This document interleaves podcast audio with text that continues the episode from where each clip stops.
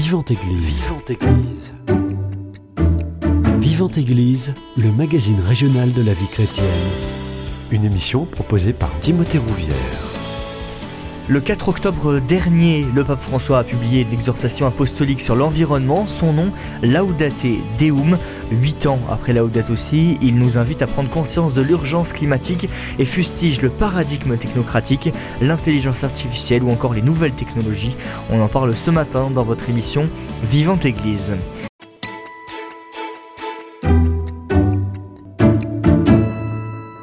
Et pour en parler, j'ai le plaisir de recevoir le frère Jérôme Gay. Bonjour à vous.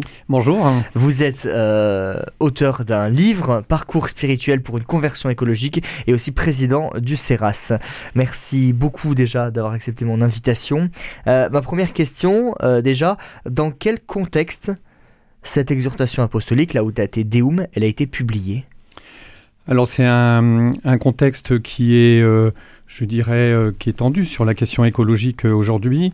Euh, ce qu'il faut avoir comme repère, c'est que c'est en 2015 que le pape a euh, écrit euh, l'encyclique Laudato Si, qui a été un document qui a eu un très grand retentissement hors de l'Église et aussi dans l'Église sur la question de la préservation de l'environnement pour, pour la Terre, pour l'humanité, pour la relation de l'homme à Dieu aussi. et ce texte euh, a mis en route un certain nombre de gens, et notamment dans l'Église. Mais au bout de huit ans, euh, ben, le pape euh, constate que ben, les, la, mise en route, l'évolution et les mesures qu'il faudrait prendre ne sont pas suffisantes. et il avait fait ce texte de Laudato Si en juin 95. C'était, si vous vous souvenez, quelques mois avant euh, la COP 21 à Paris, mm. euh, qui était un, moment très important dans les négociations internationales concernant euh, l'évolution et la lutte contre l'évolution du climat et le réchauffement climatique. là, de même, il y a bientôt à Dubaï la COP 28 mm.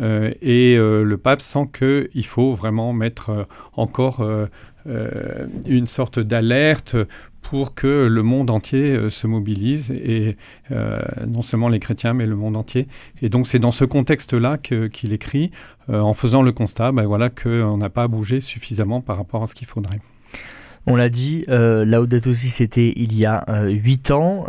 Est-ce qu'il y a des choses qui ont changé? Depuis huit ans. Alors, mmh. bien sûr, il y a eu des évolutions dans le monde entier sur cette question-là.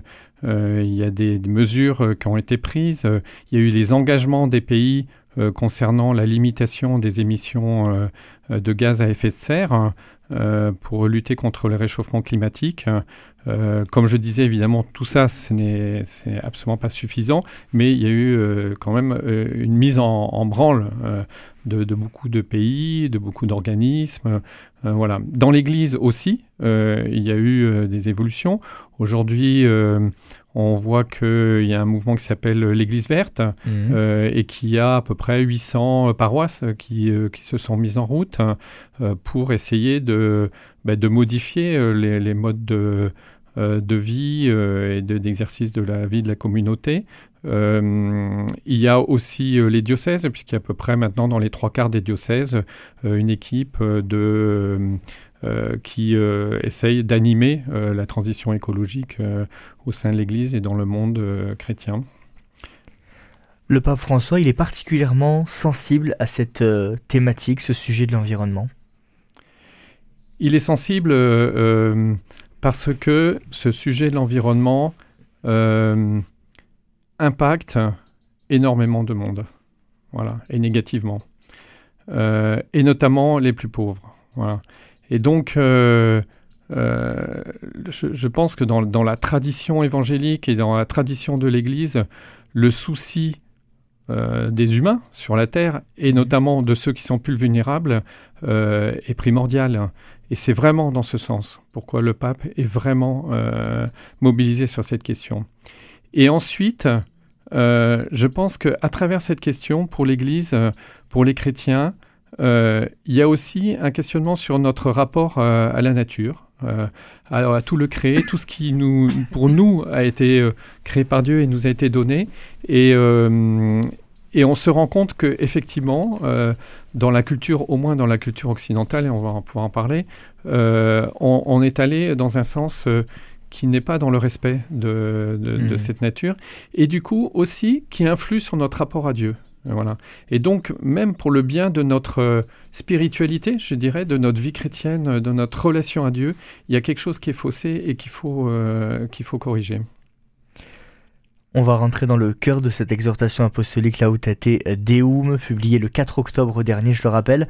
Euh, elle commence, cette exhortation apostolique, par louer Dieu pour toutes ses créatures. Quelle lecture on doit en faire de ces quelques mots? Alors ça, c'est assez extraordinaire. Euh, parce qu'en fait, on, traite d'un sujet, le pape traite d'un sujet qui est extrêmement grave, euh, et il commence par ça. Euh, et c'est vraiment la touche, je dirais, du pape et d'une certaine manière la touche chrétienne dans la manière d'aborder ce sujet. on, on, on, va, pas, on va pas se laisser abattre, je dirais. bien sûr, c'est hyper grave. mais on a cette espèce d'ancrage en Dieu qui fait que euh, eh bien, euh, d'abord, la première chose, c'est qu'on va louer Dieu. Et on va louer euh, pour tout, ce qui, tout le don de la création qu'il nous a fait. on va rentrer dans cette attitude du Christ qui est euh, de ce regard euh, très bienveillant sur les éléments de la nature et qu'on voit partout euh, dans, l'Évangile et que le, pape rappelle dans le début de, ce, de cette exhortation. Et, donc on se met d'abord dans cette position de, de, recevoir tout ce qui nous a été donné et de nous émerveiller du don de, de la nature. Voilà. Au début de cette exhortation apostolique, il pointe les climato-sceptiques, y compris dans l'Église catholique. Et oui, et donc il y a pas mal de, de, de résistance euh, qui note, et, donc euh, je pense que c'est un des objets aussi de cette, euh, de cette exhortation de d'attirer l'attention des chrétiens en disant mais faites attention, cette question-là, elle mérite une vraie attention et on ne peut pas l'écarter comme ça. Donc dans les, les différents points qu'il essaye de, de relever, il dit cette question-là, c'est pas une question secondaire ou idéologique, mmh. parce que ça touche euh, des millions de personnes dans leur vie concrète et, ça, va les plonger et déjà ça le fait dans la misère. Donc c'est c'est pas une question d'idéologie, c'est une question très concrète du souci des humains sur notre terre. Voilà. Euh, ensuite, euh, bon, il il, dit non, c'est pas sérieux de dire qu'il n'y a pas de réchauffement climatique aujourd'hui ou mmh. voir. Euh, non, ce n'est pas sérieux. Euh, c'est pas sérieux de, dire que ça n'a rien à voir avec l'activité humaine. Et là, là-dessus, bah, il se base sur ce que disent les scientifiques et, il dénonce d'une certaine manière euh, la, capacité peut-être à certaines personnes à s'appuyer sur des, des gens qui, avec, comme il dit le pape, des données supposées scientifiquement solides, mais qui mmh. sont complètement marginaux. Euh, et je crois vraiment euh, aujourd'hui, quand on a la très grande majorité des scientifiques qui disent euh, qu'il y a un réchauffement climatique, que c'est lié à l'activité humaine, c'est difficile d'en de, douter. Bien sûr, on peut toujours questionner, ça c'est la, démarche scientifique, mais quand la très grande majorité s'accorde là-dessus. Et les rapports du GIEC, il faut voir que c'est des rapports qui sont signés par l'ensemble des partis, c'est-à-dire mmh. l'ensemble des pays dans lesquels il y a des scientifiques et des représentants des États. Euh, quand on arrive à avoir une position où tout le monde signe, c'est que c'est généralement une position qui est déjà un peu en deçà mmh. euh, de, de, la réalité pour arriver à ce que tout le monde signe. Et les rapports du GIEC sont déjà très vigoureux sur la situation. Donc c'est difficile aujourd'hui euh, je pense, de, vraiment euh, dire que non, il n'y a pas de réchauffement climatique ou, que euh, c'est pas lié à l'activité humaine. Et il y a aussi ce qu'on voit avec la multiplication des catastrophes naturelles, des sécheresses, des canicules. Oui, alors là aussi, il y a des gens qui, qui vont remettre ça en cause en disant oui, mais regardez, il y a aussi des moments où il fait froid, plus froid que normal. bon, alors le pape le dit justement dans, dans cette exhortation, on dit non mais attendez, euh, euh, le problème aujourd'hui c'est le dérèglement du climat, donc qui, prévoque, qui provoque en grande majorité euh, un réchauffement climatique, mais aussi des dérèglements et donc qui peut avoir effectivement des épisodes. voilà. Mais il faut regarder le, ce qui se passe dans la globalité. Quoi. autre que ces climato-sceptiques, ils pointent d'autres résistances et confusions? Oui, il y a des, des, gens qui vont, par exemple, comme il dit, tenter de simplifier la réalité en attribuant la responsabilité aux gens qui sont pauvres parce qu'ils ont beaucoup d'enfants. Et donc c'est à eux de, euh, de, de, réduire le nombre d'enfants pour réduire euh, l'impact, on va dire, euh, sur l'environnement de la vie humaine. ce qui est complètement déplacé, car ce sont des gens qui émettent très peu de gaz à effet de serre à, mmh. cause de, serre, à cause de leur mode de vie qui est extrêmement rudimentaire. Et, et c'est surtout les pays riches qui émettent aujourd'hui, on a 1% euh, des euh, ménages les plus riches qui émettent autant que 50% des euh, ménages les plus pauvres aujourd'hui dans le monde. Bon, donc on va se calmer et on va d'abord regarder du côté des pays riches et des ménages qui sont à, haut niveau de vie. Dans un deuxième temps, le pape François dénonce vigoureusement l'importance, l'importante pardon, croissance du paradigme technocratique. Ça veut dire quoi ça? Alors, un peu, ça fait un peu des gros mots, le paradigme technocratique. Euh, c'est vrai qu'il s'en était pris déjà très fortement euh, dans son encyclique euh, Laudato Si. Il les détaille bien, donc si vous voulez y, comprendre, il faut aller, aller chercher dans Laudato Si. Le paradigme technocratique, c'est le fait que euh, l'ensemble de la technique et de l'organisation économique qui va avec la technique euh, prédomine euh, l'activité humaine et finalement et décide des orientations et de la destinée humaine. Hmm. En fait, ce qui se passe, c'est que avec l'avènement de la science, on a l'homme, l'être humain, s'est mis dans une position, une posture qui le met en extériorité, c'est-à-dire je regarde un événement, euh, je fais une expérience scientifique, je prends du recul, je regarde ce qui se passe et j'analyse et j'arrive à décrypter, à trouver un modèle qui explique ce qui se passe. ça, c'est formidable. Et la technique a mmh. amené plein de choses extraordinaires. Euh, sauf que ça a mis euh, l'homme dans une extériorité par rapport à la nature. Et au bout d'un moment, la nature est devenue simplement un réservoir de ressources à épuiser, à prendre autant qu'on peut, et en plus avec l'illusion que c'est illimité. Et c'est ça qu'il appelle le paradigme technocratique. Je prends un exemple.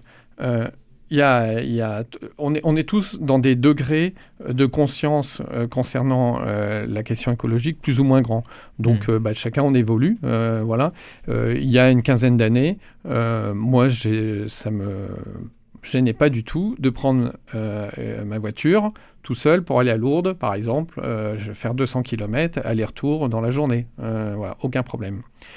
Euh, et, euh, et en plus, en roulant à 130 à l'heure, le maximum de, ce que je peux.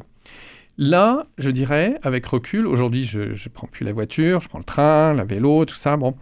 Euh, mais je pense que j'étais dans une sorte soumis à cette idée que je, la technique me permet de faire tout ce que je veux euh, et, et, je vois pas pourquoi je vais me limiter. Donc j'ai une voiture, je peux le prendre quand je veux, à n'importe quel moment et, euh, euh, et si je, gagne, je, garde, je gagne un quart d'heure, je prends la voiture plutôt que le train. Enfin, je, je, je, vais faire en fonction de ce que la technique me donne et le, le, plus possible sans aucune réflexion par rapport à ce que ça engage par derrière. Et c'est du coup la technique, le moyen lui-même qui va me dominer et qui va influer sur mes décisions sans euh, prendre en compte les, conséquences. Et euh, après euh, des, mois parfois des années sans avoir pris de voiture, un jour je prends une voiture et j'avais l'impression de conduire un car vide. et là je me suis dit, mais c'est bizarre cette impression-là. J'ai jamais eu. et, et ben en fait, dans l'habitude, euh, je ne me rendais absolument pas compte que j'étais dans un énorme bolide qui pèse euh, très lourd, qu'il faut déplacer euh, et, et, que, et que j'utilise à, volonté sans me rendre compte. Quoi. Mmh. Voilà. Donc c'est pour, pour dire le, le, ce, développement de la technique nous a emmené très loin. et façonne notre manière de penser, notre rapport au monde. voilà. Alors ça, c'est un aspect. Et alors ça, c'est le côté paradigme techno après, il y a la critique. Euh, mm. Et donc, euh, là, le pape François dénonce aussi très fortement, euh, finalement, la mainmise sur l'ensemble des sociétés de puissants, de gens qui ont la puissance de la technologie et de l'économie, et qui, du coup, influent l'ensemble de notre, de notre société avec la recherche du profit maximum, sans prendre en compte les conséquences pour la vie de, tout le monde. Voilà. Il alerte aussi sur l'intelligence artificielle. Ça, c'est très nouveau en plus. Hein. Oui, alors, euh, euh, je, oh, si, vous voulez, aujourd'hui, euh, on peut, on peut pas encore avoir le recul de, de, des gains et des, des dangers de mm. l'intelligence artificielle. On commence à s'y pencher, mais il, il, il, le met dans dans la poursuite et dans la, dans la fuite en avant presque de, de, nos sociétés qui, qui euh, vont de plus en plus loin dans, dans le développement technique et, donc avec des pouvoirs de plus en plus grands. Ce, qui disent, ce qui est, ce qui est grave, c'est que l'humanité, il le disait très fortement euh, dans Laudato aussi, il le rappelle ici, euh, c'est que l'humanité a acquis un pouvoir énorme par la technique et qu'en fait, derrière, elle n'a pas acquis peut-être tous les moyens suffisants de discernement, d'éthique et de capacité à, contrôler ses décisions euh, dans, le, dans la perspective du bien commun. Euh, et du coup, l'homme est, devenu très vulnérable euh, mmh. à cause de ça. Et euh, son document, cette exhortation-là qu'il qui vient de donner, euh, est très vigoureuse et, c'est une alerte très très forte qu'il donne euh, sur, sur la situation. Quoi. il parle d'énormes dégâts, il parle de, de risques de cascade d'événements et d'un effet boule de neige mmh. et qu'on puisse arriver à un point de rupture. Il, il, le nomme comme étant possible. Je prends un exemple sur, pour encore éclairer le paradigme technocratique. Quand un ingénieur conçoit une voiture, euh, il va concevoir, par exemple, les roulements à billes qui sont dans les roues mmh. euh, pour qu'ils durent à peu près, on va dire, euh, je ne sais pas quels sont les, standards, mais mettons 150 000 km. Et mmh. au-delà de 150 000 km, on commence à avoir des, des probabilités que le roulement à billes commence à, puisse être défaillant. voilà. Alors, il y a 2%, puis il y a 200 km, il y a 5%, puis ainsi de suite, 200 000 km. Bon. Euh, ça, c'est un raisonnement qui est, très, courant aujourd'hui dans, la conception des machines, dans la conception tout ça technique. Mais le problème aujourd'hui, c'est que si on prend ce, cette manière de penser euh, pour penser euh, l'humanité d'aujourd'hui, c'est très grave. C'est-à-dire, ben, on peut dire oui, il y a une probabilité très faible, 1% de probabilité, que suite à tous ces dérèglements climatiques et de l'écologie, ben, l'humanité ne survive pas. Euh, pour un ingénieur, c'est un raisonnement courant. Mais pour un philosophe et quelqu'un qui s'assoit un peu, qui dit, mais rien que de penser qu'on puisse avoir une chance sur 100 euh, que l'humanité ne survive pas à cause du dérèglement et tout ça, ça commence à être très grave. Euh, c'est impossible de penser ça. Hmm. Donc vous voyez, la, manière scientifique, la manière technique, technocratique, peut nous emmener complètement dans le décor.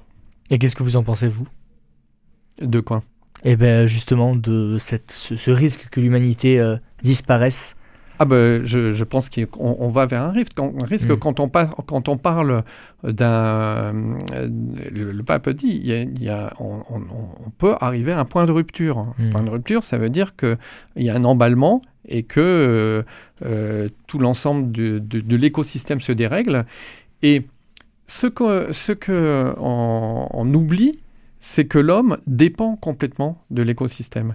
Euh, et c'est encore une perversion de, du paradigme technocratique, c'est-à-dire qu'on s'estime en dehors du système. Mais en fait, on est dedans. Euh, euh, et, donc, on dépend complètement de, ce système. Et il suffit qu'il y ait des paramètres importants qui sont liés à notre survie, qui soient complètement déréglés et que, voilà, Bon, je ne veux pas être euh, catastrophiste euh, et tout ça, mais, ça peut être l'ordre du possible un jour. Euh. Hmm. Dans cette exhortation, le pape appelle aussi à repenser notre usage du pouvoir. De quel pouvoir parle-t-il? Je pense que dans, cette euh, exhortation euh, apostolique, il, il, a tout un chapitre sur, le, sur le pouvoir mondial, on va dire. Mmh. C'est-à-dire, alors, lui, au départ, il pense euh, à tous les gens qui sont puissants, hein, qui ont euh, euh, le pouvoir économique, le pouvoir de la technologie, bon voilà. et il, note que ces gens-là ont un pouvoir de, plus en plus important. Aujourd'hui, quand vous voyez des gens qui possèdent des milliards et des milliards, ils ont des pouvoirs qui sont parfois presque supérieurs à certains États. donc ça pose problème, hein, parce que c'est mmh. juste un individu qui a un pouvoir, et quelle est sa règle éthique bon mais là, dans cette exhortation, il, va euh, euh, questionner euh, le, pouvoir mondial, c'est-à-dire la capacité des gens qui, ont du pouvoir au niveau des États, de l'ensemble du monde, à se mettre d'accord pour prendre des mesures qui vont limiter les, effets désastreux de, l'activité humaine en termes de, de réchauffement du climat et de réchauffement climatique.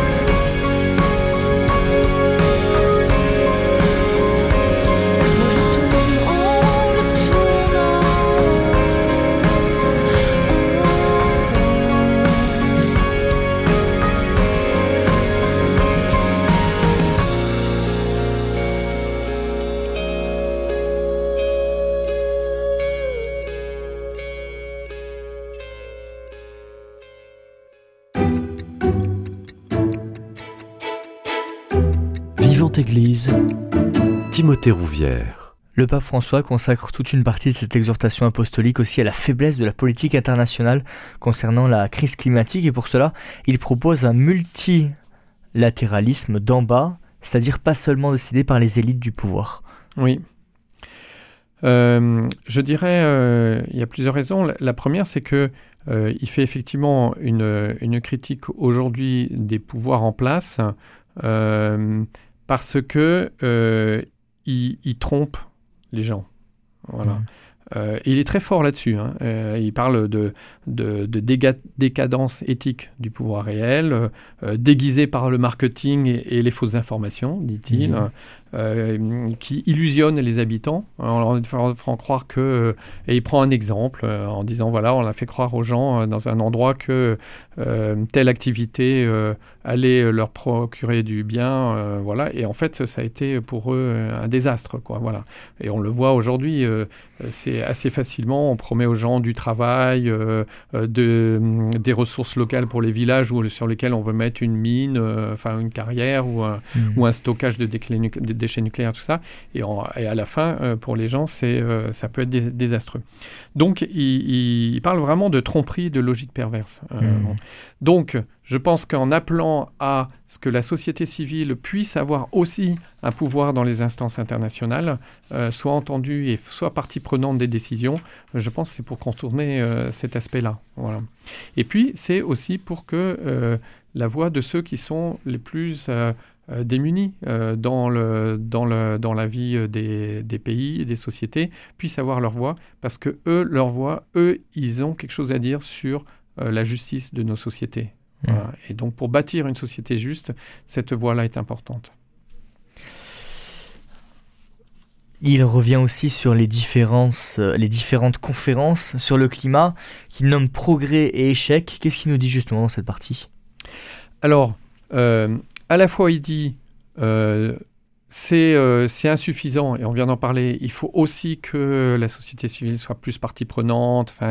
et puis en fait, euh, quand on regarde, finalement, on n'a pas bougé suffisamment, ça ne bouge pas assez vite, même par rapport aux engagements, on n'a pas complètement respecté les engagements qui étaient pris. Enfin voilà, donc il est assez critique. Et en même temps, bah, il dit c'est déjà ça. Mmh. Voilà. et heureusement qu'il y a ça. Euh, l'accord de, Paris était un, accord euh, qui a été euh, très important. C'est une première en point de vue international qu'on arrive à un tel accord. Donc c'est quand même une avancée énorme. Donc il est, je dirais, je, peux vous citer hmm. ce, qui est dit. Aujourd'hui, nous pouvons continuer à affirmer que les accords n'ont été que peu mis en œuvre parce qu'aucun mécanisme adéquat de contrôle, de révision périodique et de sanctions en cas de manquement n'a été établi. Voilà. Il n'y a pas de, moyens assez efficaces.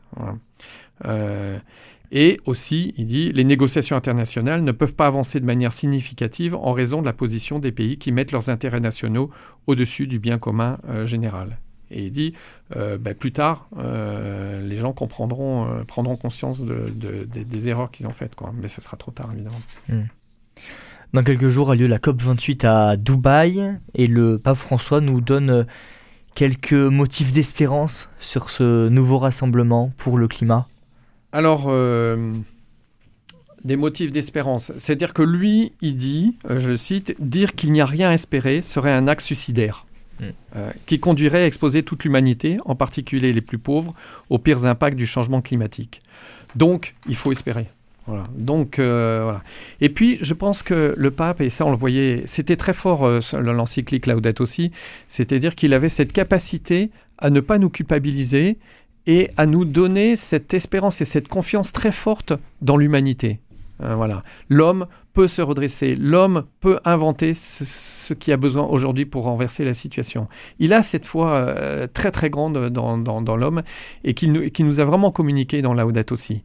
Alors là, ce texte-là est plus dans l'alerte, donc ça reste là sous-jacent, euh, mais comme on est vraiment dans l'alerte, euh, euh, c'est moins, peut-être un tout petit peu moins équilibré. Mm. Mais tout de même, il nous dit, il nous parle d'avoir confiance dans la capacité de l'être humain à transcender ses petits intérêts. voilà. Donc, il est quand même dans cette, confiance dans la vie, dans, ce que peut l'homme fondamentalement. Voilà. Alors, par rapport à, la COP 28 de Dubaï. Euh, il, alerte. Il dit si et c'est ça le risque de, cette, de, de, cette COP à Dubaï. si on fonde tous nos, toutes nos décisions, toutes nos orientations sur la, la, technologie, on va dire, sur des mmh. remèdes techniques, euh, euh, là, on, se trompe et, on, passe à côté du, vrai enjeu. Il y a vraiment un enjeu de remettre en cause euh, l'ensemble de l'organisation de nos sociétés par rapport à cette question euh, de, préservation de l'environnement. Ce n'est pas juste des ça peut pas être des ajustements. Ça peut pas être. Euh, lui il dit euh, voilà ça peut pas être une logique du colmatage, du bricolage, du raboutage au fil de fer quoi. Mm. c'est plus profond que ça quoi. Et il faut le il faut le travailler quoi. Et il dit et si on fait si on se limite à ça, il parle de pragmatisme homicide. Ah oui. Donc il, hmm. il, est quand même assez sévère hein, sur, euh, sur les risques de, euh, et les enjeux qu'il y a devant nous euh, par rapport à cette COP 28. Le pape nous livre, donc on l'a dit, un message d'espérance, mais on pourrait se poser la question de la place du Christ dans cette exhortation apostolique, parce qu'on a le sentiment que sur les trois quarts du document qu'on vient d'analyser, il nous fait un état des lieux justement euh, de la situation euh, climatique dans le monde, mais que le Seigneur est presque occulté. Est-ce que c'est volontaire justement, ou est-ce qu'il en parle plutôt à la fin? Ah non, alors ce n'est vraiment, enfin, ce n'est vraiment pas ça. D'abord, il commence par ça. Hmm. On a dit euh, laudate deum, c'est louer soit Dieu, quoi, louer Dieu. Donc euh, voilà. Euh, et il termine par ça. Euh, voilà. et ensuite, si vous voulez, cette exhortation apostolique, il faut la replacer, comme on l'a fait au début de cette émission, il faut la replacer par rapport à l'encyclique qu'il a écrite. Euh, et cette encyclique est très profondément euh, ancrée dans euh, la tradition chrétienne et il a tout un chapitre sur la tradition biblique. bon, il, est très, très fortement ancré. Quoi. Donc là, simplement, c'est une exhortation apostolique, c'est un point sur, et, bon, après huit ans après, donc, qui, qui, attire l'attention, mais la référence de, de base, c'est Laudato Si, l'encyclique. Mmh. Hein. Donc euh, voilà, quand vous dites la proportion, ce n'est pas, euh, je ne peux pas en tirer une conclusion parce que dans cette euh, lettre, il, sur la question spirituelle, il en parle moins, mmh. mais quand vous prenez la haute aussi, c'est très présent. Quoi. Et donc mmh. c'est quelque chose de très, très fort, on ne peut pas lui faire ce procès-là. Mmh. Ensuite, eh bien, le, dernier chapitre, donc, qui, évoque les motivations spirituelles, euh, est très belle et très beau comme chapitre. Euh, le, premier point qu'il a, c'est euh, il, nous réappelle à contempler la beauté de la nature, vraiment. Et donc je pense que c'est vraiment une attitude de fond à laquelle on est invité et qui nous invite très profondément. Et je pense que pour nous chrétiens, c'est un chemin très fort pour entrer dans la conversion écologique. dans le, quand je donne des retraites sur l'écologie, sur huit jours, on passe trois jours là-dessus. Voilà. de nous réancrer dans la nature, de nous émerveiller du don de la nature. Euh, et c'est un, très beau chemin euh, spirituel de, de, lien à, Dieu, mais aussi de, retrouver euh, un rapport à la nature qui soit sain et qui soit pas dévoyé par ce qu'on a appelé le paradigme, le paradigme technocratique. Il parle, il y a donc une mystique dans une feuille, un chemin, la rosée. Euh, voilà, euh, c'est le, monde chante un amour infini. Voilà, c'est euh, donc moi, vraiment, j'invite tout le monde à, reprendre le Cantique des créatures de, François d'Assise. Moi, je le prie presque tous les matins et d'inventer des strophes, de, de, voilà, de chanter Dieu à partir de, tous ces éléments de la nature.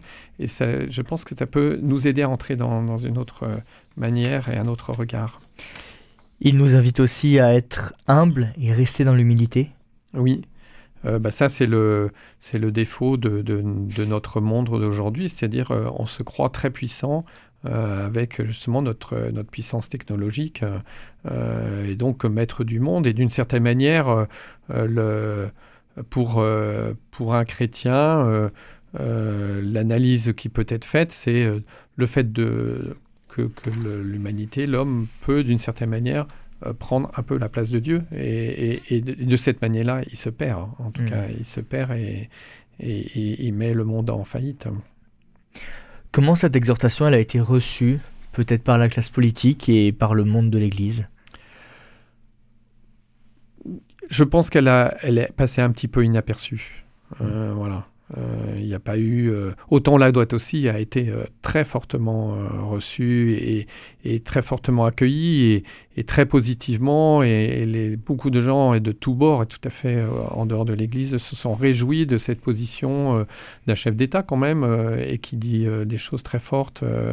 Euh, C'est un appui considérable pour euh, tous ceux qui sont préoccupés par euh, cette question écologique et qui souhaitent que le, monde évolue aujourd'hui pour arrêter, le, désastre. Donc là, bien sûr, elle est accueillie positivement parce que il y a une alerte forte quand même sur la question. Voilà, c'est il n'y a pas plus que ça. Est-ce que vous pourriez donner quelques outils à nos auditeurs pour peut-être agir rapidement en faveur de l'environnement et tout simplement s'émerveiller de la beauté de la création, comme vous disiez Alors, s'émerveiller, je, je vous l'ai évoqué en prenant le cantique de François d'Assise, le cantique Mhm. des créatures. Vous avez aussi euh, le, le cantique des trois enfants qui est chanté euh, dans les lots de tous les dimanches matins. Euh, moi, j'aime énormément. Et en- à chaque, à- quand on dit euh, Et vous, les mères, euh, hein, louez, louez- bénissez le Seigneur, de, de- de- je le prends lentement et en essayant de me, à chaque évocation, de me mettre devant ce qui est évoqué. La mer, je, je regarde la mer. Un oiseau, je Mhm. regarde l'oiseau. Voilà, voilà, j'imagine et je vois l'oiseau. Euh, donc de s'émerveiller en permanence, je pense que ça c'est vraiment fondamental. Euh, ensuite, euh, ben, il y a deux, euh, deux types d'actions possibles. Il y a modifier nos modes de vie et participer à toute action qui fait pression sur nos gouvernants, l'organisation de nos sociétés, euh, nos responsables dans nos entreprises, euh, pour, euh, pour mettre en œuvre la transition écologique. hein, Voilà.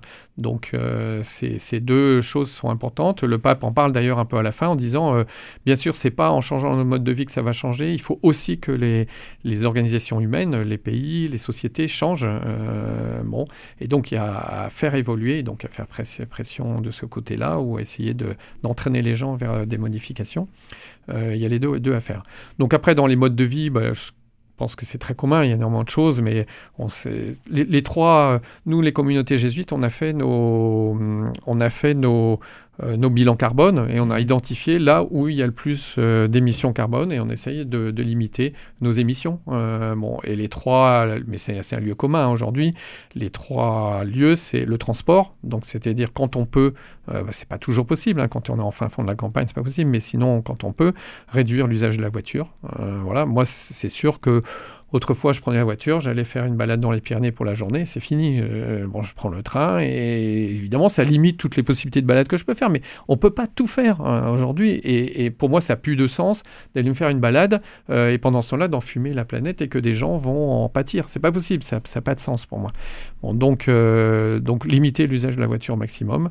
Euh, L'avion limité, le train, on a des trains qui sont hyper confortables en France. Euh, Enfin, moi, je vais à Bruxelles régulièrement, euh, je prends le train. hein. Bon, je m'organise, je travaille dans le train tout ça, mais voilà. Ensuite, il y a tout ce qui est le- euh, l'habitat. Euh, donc, euh, bah, on n'est pas obligé d'habiter dans des grandes maisons, euh, on n'est pas obligé d'avoir 22 degrés, donc on peut réduire euh, la température, enfin tout ça, Euh, isoler, avoir une pompe à chaleur, enfin bon voilà, il y a plein de choses. Ce, côté-là, c'est un lieu vraiment où on peut réduire euh, nos émissions.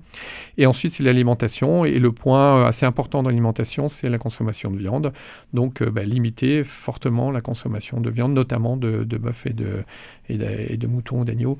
Ça a un impact, et on peut réduire son impact. Merci beaucoup, frère Jérôme Gay. Avec plaisir. hein. Merci d'être venu nous, nous détailler, nous expliquer un petit peu cette exhortation apostolique Laudate Deum et de nous avoir donné quelques petits outils pour qu'on puisse nous aussi réduire nos émissions de gaz à effet de serre. Si vous souhaitez réécouter cette émission, elle est d'ores et déjà disponible sur notre site internet www.radioprésence.com. Passez une très belle journée à l'écoute de notre antenne. Cette émission est disponible sur CD. Commandez-la en téléphonant au 05 62 48 63 00 05 62 48 63 00 ou par mail à contact@radioprésence.com.